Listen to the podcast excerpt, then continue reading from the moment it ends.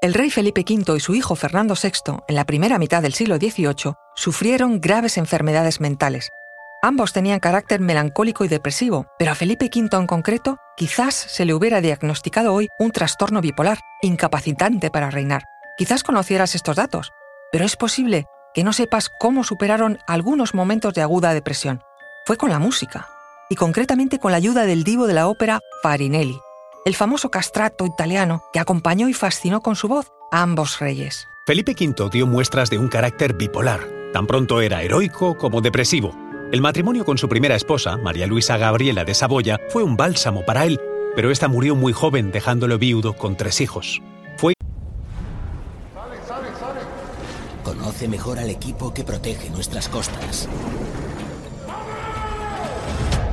Alerta en el mar, el jueves a las 10 un nuevo episodio en National Geographic. Isabel de Farnesio, su segunda mujer, una italiana de rompe y rasga, a la que se le ocurriría después la idea del tratamiento para curar la enfermedad mental de su marido. Pensó que la única forma de ayudarle era la música, a la que siempre se había mostrado muy receptivo. Así que se empeñó en sacar a Farinelli de Inglaterra, donde triunfaba por aquel entonces, y contratarle para España. Soy Luis Quevedo, divulgador científico. Y yo soy María José Rubio, historiadora y escritora. Y esto es Despierta tu curiosidad, un podcast diario sobre historias insólitas de National Geographic. Y recuerda, más curiosidades en el canal de National Geographic y en Disney Plus. Isabel de Farnesio se convirtió en reina de España en 1714, con 22 años, y de inmediato se adueñó de la personalidad de su esposo, para quien en su creciente enfermedad mental fue un gran apoyo. Tuvieron una gran compenetración matrimonial. Por primera vez, el rey y la reina de España dormían en una misma habitación y una misma cama, siempre juntos. La reina entraba en los consejos de ministros. Mientras tanto, la enfermedad mental de Felipe V fue aumentando con la edad Empezó a sentir agudos accesos de apatía y necesidad de aislamiento. Se sentía abrumado por las responsabilidades de gobierno. Ello fue una de las razones que le llevaron a abdicar repentinamente, con tan solo 41 años en su hijo Luis I, que tan solo tenía 16. Pero tuvo que retomar el trono al morir este ocho meses después de haber ascendido al trono. A partir de ahí su salud mental cayó en picado en auténticos delirios de locura. Alucinaciones que le hacían querer subirse a los caballos de los tapices o trastorno de horarios que le hacían querer vivir de noche y dormir de día.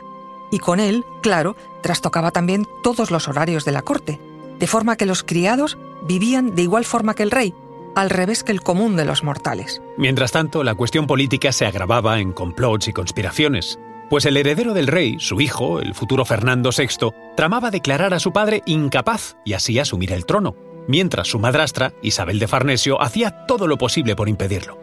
Para tratar de sanar al rey, Isabel de Farnesio tramó soluciones imaginativas, como trasladar la corte entera a Sevilla, durante cinco años, por si los nuevos aires del Real Alcázar sevillano espabilaban al rey. Pero nada fue tan eficaz como la música. Fue en este momento cuando Isabel recurrió a lo que hoy conocemos como musicoterapia. En la primavera de 1737, Isabel de Farnesio contrató a Carlos Broschi, el famoso Farinelli, en principio vino para dos meses y acabó quedándose décadas en España. Farinelli cantaba para Felipe V todos los días las mismas arias, y solo la música de este divo lograba que el rey saliera de la cama y consintiera en asearse y vestirse para salir a escuchar su voz. El rey mejoraba mentalmente, pero claro, no de todos sus problemas físicos. El 9 de julio de 1746, el monarca falleció por un ataque fulminante de apoplejía. Pese a la muerte del monarca, Farinelli no perdió su puesto de trabajo. Fernando VI, su sucesor, quiso seguir contando con sus servicios, ya que su esposa, Bárbara de Braganza, también era un amante de la música. A Farinelli se le encomendó entonces la preparación de los actos musicales de toda la corte. La música comenzó a vivir una época dorada en la corte española. Con la muerte de Felipe V, Isabel de Farnesio, su viuda, fue invitada a abandonar Madrid e instalarse en la granja de San Ildefonso. Intentó llevarse con ella a Farinelli, el castrato prefirió en cambio quedarse en la capital con los nuevos reyes.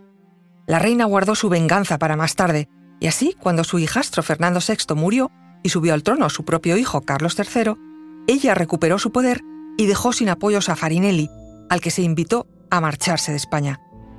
Claro que no se fue con las manos vacías.